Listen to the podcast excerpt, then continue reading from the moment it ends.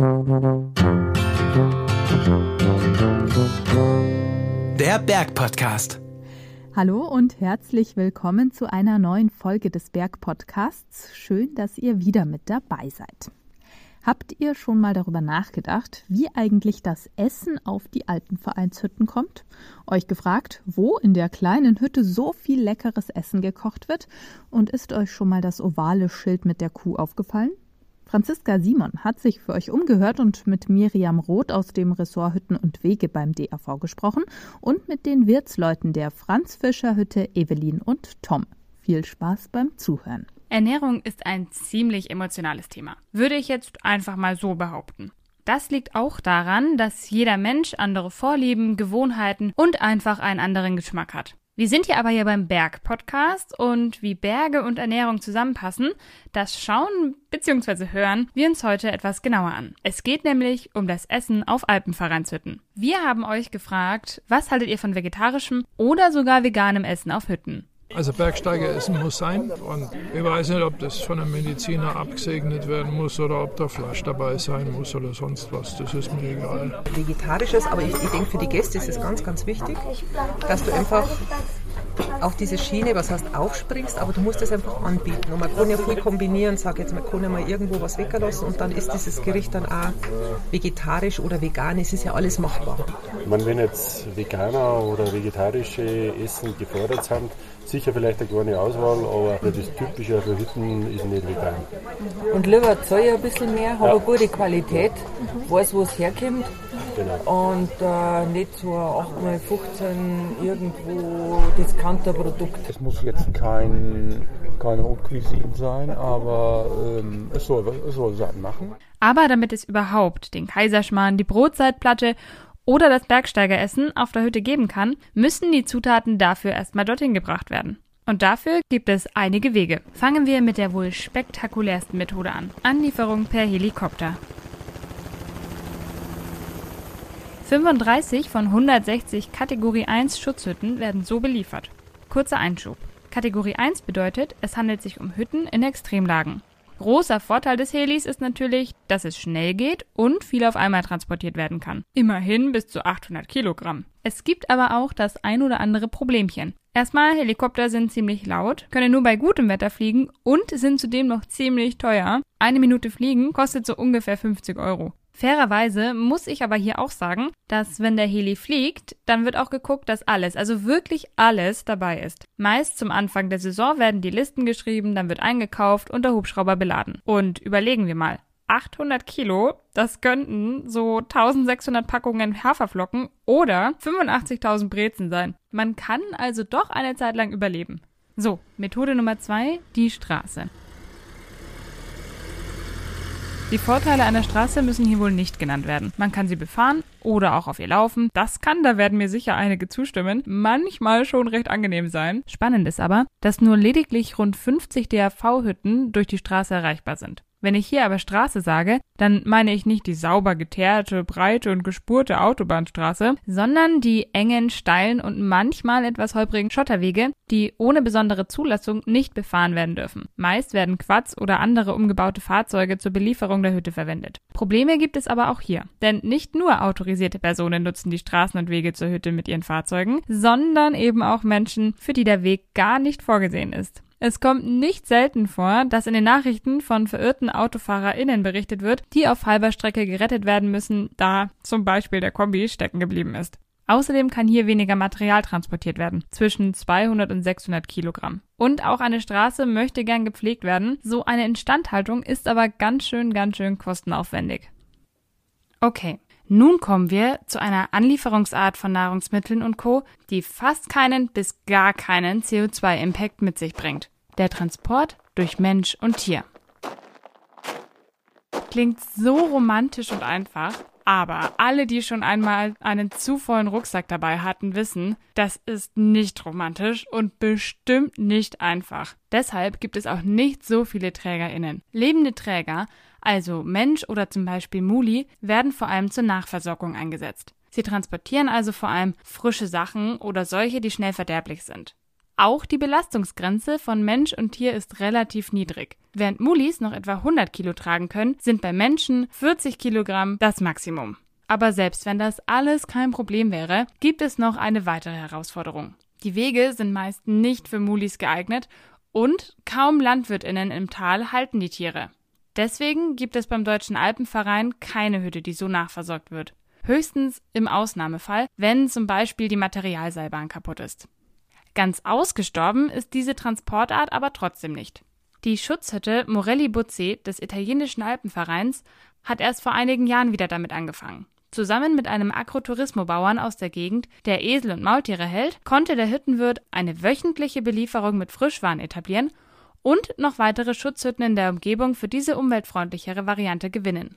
Kommen wir nun zum DAV-Favorit unter den Transportmöglichkeiten, die Materialseilbahn. Ähnliche Bauten gibt es schon seit vielen, vielen Jahrtausenden. Ihren Ursprung hat sie in Asien allerdings eher in Form von Seilzügen. Den richtigen Durchbruch hatte die Seilbahn dann nach viel Weiterentwicklung und technischem Fortschritt natürlich in den 1930er Jahren, als der Skitourismus zu boomen begann und viel mehr Menschen plötzlich auf die Berge wollten. Das sind jetzt aber nicht ganz die Bahnen, um die es hier geht. Denn mit Materialseilbahnen der AV-Hütten werden im Normalfall keine Menschen, sondern Verpflegung oder eben Material transportiert. 74 Hütten werden mit solchen Bahnen versorgt. Pro Fahrt können sie etwa 400 Kilo auf die Hütte bringen. Das ist natürlich immer individuell zu werten. Jetzt ist es aber trotzdem nicht so, dass jede Hütte mit Materialseilbahn am laufenden Band neue Lebensmittel auf den Berg bringen lässt. Klar, größere Hütten werden schon täglich versorgt, aber kleine deutlich seltener. Beispielsweise die Richterhütte in den Zillertaler Alpen, nur einmal die Woche. In Ausnahmefällen können aber auch Personen mitfahren. Das sind dann meist die MitarbeiterInnen der Hütte.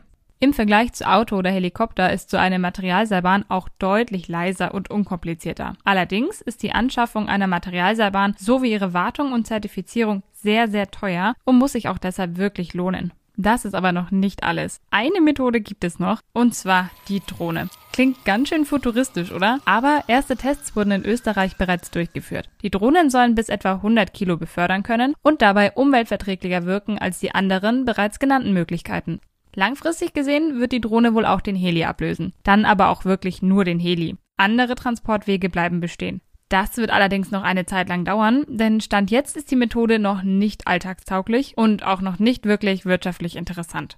So, das war jetzt ganz schön viel Input, oder? Fassen wir das nochmal kurz und knackig zusammen. Hütten werden sowohl mit dem Auto, dem Heli, der Materialseilbahn oder auch zu Fuß versorgt manchmal auch mit Quads oder anderen Sonderfahrzeugen. Aus Umweltschutzsicht schneidet natürlich das zu Fuß gehen am besten ab. Dann die Materialseilbahn, das Auto und dann der Heli. Die Drohne lassen wir hier nochmal raus, weil bis das spruchreif ist, dauert es noch eine Weile.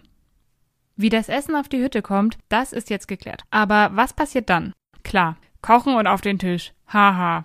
so einfach ist es am Ende dann aber doch nicht. Denn dem Küchenpersonal auf Hütten stehen meist nur begrenzte Mittel zur Verfügung. Auch die Küche selbst ist meist recht klein und eng und auch die energetischen Ressourcen sind limitiert. Und neben dem Kochen auf der Hütte und den Essgewohnheiten der BesucherInnen steckt noch viel mehr hinter dem Kaiserschmarrn oder Bergsteigeressen. Es kommt auch auf die Art des Hüttenbetriebs an. In Zeiten von Klimawandel und Ressourcenknappheit ist ein nachhaltiger Betrieb eigentlich schon Grundvoraussetzung. Um den besonderen Einsatz einiger Hütten zu würdigen und zu kennzeichnen, gibt es bei den Alpenvereinen zwei Auszeichnungen das Umweltgütesiegel und die Initiative So schmecken die Berge. Beide Auszeichnungen sollen auch zu klimafreundlicher Ernährung auf Hütten anregen. Das Umweltgütesiegel beschäftigt sich dabei aber mehr mit dem gesamtökologischen Verständnis der Hütte. Deshalb schauen wir uns heute vor allem die Auszeichnung So schmecken die Berge an. Aber, kleiner Spoiler-Alert, für alle, die mehr zum Umweltgütesiegel wissen wollen, dazu kommt bald noch eine ganz eigene Podcast-Folge. Was müssen aber jetzt die Hütten für so eine Auszeichnung wie So schmecken die Berge tun? Und was bedeutet das überhaupt für den Endverbraucher? Miriam Roth arbeitet in der Bundesgeschäftsstelle des Deutschen Alpenvereins und kümmert sich unter anderem um die Auszeichnung So schmecken die Berge. Also so schmecken die Berge ist eine Regionalinitiative. Die Hüttenwirtsleute, die, die diese Auszeichnung bekommen haben, bringen hauptsächlich regionale Gerichte auf den Tisch. Es ist eine Initiative ähm, des österreichischen Alpenvereins, des deutschen Alpenvereins und des Alpenvereins Südtirol. Die Hüttenwirtsleute, die Interesse haben, bei der Initiative teilzunehmen, senden uns einen Aufnahmebogen zu, ähm, dem sie auflisten, bei welchen regionalen Anbietern sie einkaufen und ihre Ware beziehen und müssen uns auch noch mindestens drei Gerichte nennen, die sie auf der Karte haben, die zu 90 Prozent aus regionalen Zutaten zubereitet werden. Davon muss mindestens ein Gericht vegetarisch sein. Sollten auch regionale äh, Getränke auf der Speisekarte stehen. Und die Hüttenwirtsleute sollten natürlich auch die regionalen Lieferanten auflisten. Also der Gast sollte natürlich auch informiert werden, wo werden die Zutaten eingekauft. Regional bedeutet hier, dass die LieferantInnen nicht weiter als maximal 50 Kilometer entfernt sein dürfen. Aktuell haben mehr als 60 Hütten des DHV die Auszeichnung. Insgesamt sind aber über 110 Hütten Teil der Initiative. Sie sollten natürlich auch in Ihrem Bewirtschaftungs- oder Gastronomiekonzept den Fokus auf die Regionalität legen. Also die sollten das auch leben, sozusagen. Und nicht nur die Kontrolle der Alpenvereine spielt hier eine Rolle, sondern eben auch die von euch als HüttenbesucherInnen. Wir bekommen schon sehr viele Rückmeldungen von Gästen, wie es auf der Hütte geschmeckt hat, wie sie das Essen fanden. Vor allen Dingen wird unser ähm, Bewertungsportal der Hüttentest dafür auch genutzt. Da gibt es auch einen Bereich, wo man ähm, die Speisen auf den Hütten bewerten kann oder beziehungsweise das Essen. Unter anderem bekommen wir auch viele E-Mails zugesandt, in letzter Zeit auch sehr viele Hinweise darauf, dass es doch toll wäre, wenn viele Hütten viel mehr vegetarische Gerichte anbieten würden. Ich denke, unsere Hütten sind da schon auf einem guten Weg. Es wird für jeden Geschmack was gefunden, für jede äh, Essensart, also sei es vegan oder Vegetarier. Ich gehe davon aus, dass da viel Angebot herrscht. Und da sind wir schon an einem sehr wichtigen Punkt. Ein Angebot auf Hütten, bei dem so viele BesucherInnen wie möglich etwas finden können. Aber vielleicht erst noch etwas Hintergrundwissen. Übernachtung und Gastronomie sind auf AV-Hütten getrennt. Das heißt, die Übernachtungen gehen über die Sektionen, für das Essensangebot sind die Wirtsleute verantwortlich. Dabei sind sie relativ frei, außer wenn es um das Bergsteigeressen geht. Hier gilt zum Beispiel ein Preisdeckel. Und seit diesem Jahr, also 2022, muss es auch eine vegetarische Version geben. Die Gastronomie auf Hütten ist aber nicht immer ganz einfach.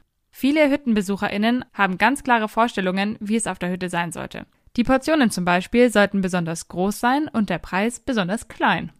Aber ist das noch so zeitgemäß? Verglichen mit Gastwirtschaften im Tal sind die Preise auf Hütten oft gar nicht so anders. Es kommen aber mehr Schwierigkeiten wie kleinere Küchen, begrenzte Lagermöglichkeiten und natürlich der beschwerliche Transport hinzu. Trotzdem versuchen Hüttenwirtinnen ihr Angebot so vielfältig wie irgend möglich zu gestalten. Und das kann zum Beispiel auch heißen, dass es mal kein Fleisch gibt. Die Franz-Fischer-Hütte des österreichischen Alpenvereins zum Beispiel hat komplett auf pflanzlich basierte Küche umgeschwenkt. Ich habe mich mit den Wirtsleuten Evelyn und Tom unterhalten. Auch wenn ihre Idee mit Sicherheit nicht eingefallen hat, sind sie trotzdem dabei geblieben. Wie seid ihr überhaupt darauf gekommen, umzustellen? Das ist über viele Jahre, hat man das uns erarbeitet. Also wir haben immer zwei, wir sind bis vor drei Jahren immer zweigleisig gefahren, haben ziemlich viel Vegetarisches äh, immer im Angebot gehabt und haben einfach gemerkt, dass die Gäste, speziell die Übernachtungsgäste, die haben bei uns immer zwei Gerichte zur Auswahl oder halt zwei Menüs. Und es war oft so, dass von 30 oder mehr als 30 Übernachtern oft 28 oder eh 30 eigentlich das vegetarische oder das vegane Essen genommen haben. Und äh, ich selber ist auch kein Fleisch und Somit war es eher da ein bisschen eine leichtere Umstellung, weil wir das schon viele Jahre eben zweigleisig gefahren haben und haben gesehen, dass die Leute das gerne annehmen. Und was gibt es so für Reaktionen von den Gästen?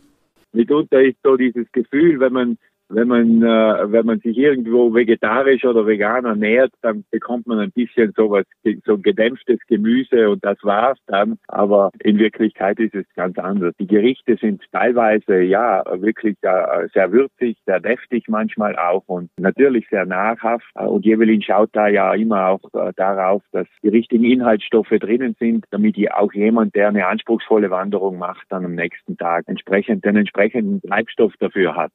Also ich denke mal, erstens ist einmal Fleisch ja kein Grundrecht. Es ist ja kein, kein Grund und kein Menschenrecht in dem Sinn, dass jeder jetzt äh, einen Schweinsbraten kriegen muss. Und ich denke jetzt, äh, man kann einen Tag sicher gut fleischlos leben. Wir haben ja rundherum auch viele Almhütten, die eben ihre eigenen Produkte anbieten, wie Speck und solche Dinge. Und da können sie ja dann, wenn sie bei uns jetzt fleischlos essen oder nichts essen wollen, dann können sie ja immer nur zu unseren Nachbarn gehen und das passt dann auch. Fleisch ist kein Grundrecht, da hat Evelyn recht. Dennoch wollen wir hier jetzt keine Kein-Fleisch-Politik anpreisen. Das ist auch nicht das Ziel von Tom und Evelyn. Was meines Erachtens auch ganz wichtig ist, ist, dass wir das vollkommen unaufgeregt und überhaupt nicht missionarisch machen. Also wir äh, haben da nicht jetzt irgendwo so den Auftrag, dass jeder, der hier von der Hütte weggehen muss und, und, und dann zum Veganer oder Vegetarier mutiert sein muss, sondern dass wir einfach, wir haben ein Angebot da und die Leute, so stellen wir fest, nehmen das dankbar an. Auch äh, eingefleischte Fleischesser, muss man sagen, nehmen das an, probieren das und sagen das einfach, ja, eigentlich, das, das hat jetzt wirklich gut geschmeckt, das war reichlich, da kommen wir wieder, weil, weil, weil das passt. Das ist ja auch die Hauptsache, oder? Es soll schmecken und satt machen. Aber trotzdem, als VegetarierInnen hört man ganz oft, das kennen sicher einige von euch auch, dass so ein Essen, so ein Hasenfutter doch nicht richtig satt machen kann. Kennt ihr beide auch solche Sprüche? Und wie geht man als Hüttenbetrieb dann damit um? Also das, was mir auffällt, zum Beispiel ist, dass wir immer auf zwei Dinge achten. Zum einen, dass das Ganze, dass die, die Portionen wirklich schön präsentiert werden. Das ist, das ist einfach so das ästhetische Imperativ von der, von der Evelyn dahinter. Das ist das eine. Und das zweite ist, dass man die Portionen doch immer auch reichlich macht. Das hat sich so bewährt, weil Leute, die jetzt noch nicht viel Erfahrung mit pflanzlicher Ernährung haben, die haben immer die Befürchtung, dass sie nicht genug kriegen, wenn sie dann am nächsten Tag wieder 18 Stunden auf den Beinen sind. Und deshalb sind die Portionen einfach reichlich. Und wir haben dann auch jeder, der Halbpension oder jede, die Halbpension Pension bei uns bucht, die können so viel essen, wie sie wollen. Also bekommen Nachschlag von den Hauptspeisen äh, und können sich vom Frühstücksbuffet so viel nehmen, wie sie wollen. Und das kommt natürlich sehr, sehr gut an und heißt natürlich auch etwas für unsere Kalkulation, aber ich muss sagen, dass das jetzt nicht über Gebühr ist. Stichwort Kalkulation. Wie macht ihr das mit den Produkten? Also wo kauft ihr ein? Wir machen so gut wie alles online. Also wir bestellen bei einem Bio-Großmarkt, der kommt dann einmal die Woche äh, am Donnerstag ins Tal reingefahren. Da haben wir dann einem Bauern haben wir einen Teil vom Stadel gekriegt, da wird das alles reingeschoben und wir fahren mit unserem Pickup dann runter. Wobei fahren, das ist so, es ist jetzt keine Straße, wo man da super bequem rauf und runter fahren kann. Das ist ja sehr mühsam und anstrengend und wird teilweise auch echt gefährlich. Also gerade wenn es so regnet, ist das nicht ohne. Und ansonsten haben wir dann noch Milchprodukte eben auch und die kommen von einem Bauern im Tal. Also da fahren wir dann auch immer. Je nachdem, wenn wir ins Tal müssen, dann machen wir da wieder größere Bestellungen und kaufen eben den Käse und, und Joghurt und die Milch dann eben bei den Biobauern ein ums Eck. Sag, wie, wie ist das? Interessiert es die Leute, woher ihr Essen kommt? Man kommt schon täglich ins Gespräch mit den Gästen, wo das Essen herkommt und ihnen fällt halt auf, dass wir eben kaum Dinge haben als Übersehen. Natürlich, es gibt ein paar Sachen, die lassen sich nicht vermeiden. Kaffee, Tee, Kakao, das sind, oder mal Curry, das ist einfach so, das gibt's bei uns nicht, aber wir kaufen wirklich, ich sage mal, 85 Prozent unserer Lebensmittel sind von Bio-Großmarkt oder aus der näheren Umgebung und auf die schauen wir schon und da, da kommt man dann auch ins Gespräch. Also die, die wollen das dann schon wissen, aber es ist nicht so, dass jetzt jeder dann da sitzt und genau wissen will, wie und was. Also so ist es auch nicht. Alles klar. Jetzt mal Butter bei die Fische. Es gibt bestimmt auch bei euch Augenblicke, die euch zweifeln lassen, oder? Was hilft euch, da dann wieder rauszukommen? Da fällt mir auch gerade eine Episode ein, gerade jetzt aus den letzten Tagen, wo eben gerade so ein Familienvater, der wirklich, wo man wirklich gesehen hat, der war, da war ein gewisser Missmut dabei, aber seine Frau ganz begeistert von Pflanzenküche hat ihn dazu bewegt, hier zu uns zu kommen. Und der hat wirklich mit einer gewisser Skepsis bestellt bei mir. Und ja, wir haben ihm dann eben unser Vier-Gänge-Menü am Abend äh, präsentiert und am Ende des Abends ist er zu mir gekommen und hat uns noch, hat das Team noch auf ein Getränk eingeladen und hat dann der, der Frau und äh, der Schwiegermutter äh, zwei Bücher von uns gekauft. Also da ist ja jetzt dieses dieses Hüttenduft herausgekommen, zwei Bücher gekauft, weil er, weil er gesagt hat, ja, das, das wäre ganz gut, wenn es das so mitunter ein, zweimal in der Woche jetzt auch bei ihm zu Hause geben würde. Vegetarisch oder vegan, also auch für zu Hause. Das klingt doch gar nicht so schlecht, oder? So wird nämlich nicht nur unser Speiseplan etwas abwechslungsreicher, sondern auch das Klima wird geschont. Denn laut Focus Online sind etwa 70 Prozent der direkten Treibhausgasemissionen unserer Ernährung auf tierische Produkte zurückzuführen. Eingeschlossen Milchprodukte und Eier. Um diese Erträge zu minimieren, gibt es einen eigentlich recht einfachen Weg. Den Anteil der pflanzlichen Lebensmittel erhöhen. Klar ist aber auch, Fleisch als per se schlechte Lösung zu deklarieren, ist keine Lösung und stimmt auch überhaupt nicht. Gerade in der Almwirtschaft gehören Milch und auch Fleischprodukte dazu. Es geht also darum, die Balance zwischen Kultur, Tradition, Klima und auch Tierschutz und den Bedürfnissen der jeweiligen Umgebung und den BesucherInnen zu finden. Momentan sieht der globale Trend aber etwas anders aus, denn es wird eher mehr als weniger Fleisch konsumiert, Stichwort Massentierhaltung. Es gibt also viel abzuwägen. Was wollen die Gäste? Was ist logistisch möglich? Was ist okay für Natur und Klima? Was für die Kulturlandschaft Alpen?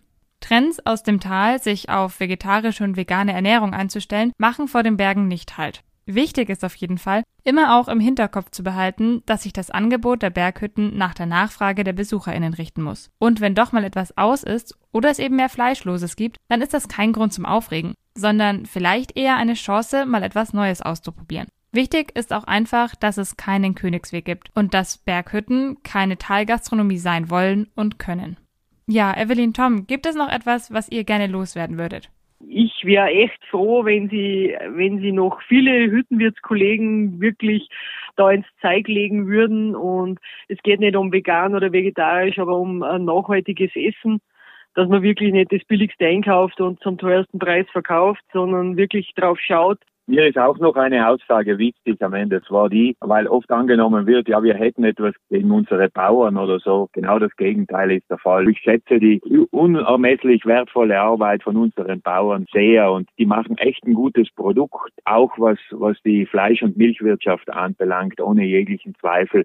Ich, ich finde, diese Leute sollten einen fairen Preis für das bekommen, was sie da erzeugen und auf gute Art und Weise erzeugen. Es sollte gefördert werden, dass die Tierhaltung äh, bei uns eben auch nachhaltig und, und artgerecht ist. Und es wird immer Fleischwirtschaft geben. Sie muss einfach nur gut und nachhaltig geführt sein. Und wir selbst haben die besten Freunde unter den Bergbauern. Wenn es sie nicht gäbe, dann wäre die ganze Berglandschaft äh, auch hier bei uns heroben eine ganz andere und viel, viel ärmer nachhaltige und faire Landwirtschaft, die dann auch, so wie Tom sagt, gute Produkte hervorbringt. Das ist am Berg genauso wichtig wie im Tal. Wir alle wissen, dass die Berge ohne ihre Almwirtschaft nicht das wären, was sie heute sind. Ein Rückzugs- und Erholungsort, den es zu schützen gilt. Und dabei kann auch die Auswahl der Speisen auf Berghütten schon helfen. Das war Franziska Simon im Gespräch mit Evelyn und Tom von der Franz-Fischer-Hütte und mit Miriam Roth vom DAV. Jetzt wissen wir, wie viel organisatorischer und logistischer Aufwand in unserem Bergsteigeressen steckt und wie viele Gedanken sich die Wirtsleute über das Speisenangebot machen. Wenn ihr noch mehr zum Thema wissen oder am liebsten gleich ein Hüttengericht nachkochen wollt, dann schaut gern mal in die Show Notes. Dort findet ihr unter anderem einen Link zur Hüttenrezepte-Sammlung auf alpenverein.de und natürlich auch zum Kochbuch Hüttenduft von Evelyn und Tom. Wir freuen uns, wenn ihr beim nächsten Mal auch wieder mit dabei seid. Bis dahin, tschüss und auf Wiederhören. Der Bergpodcast.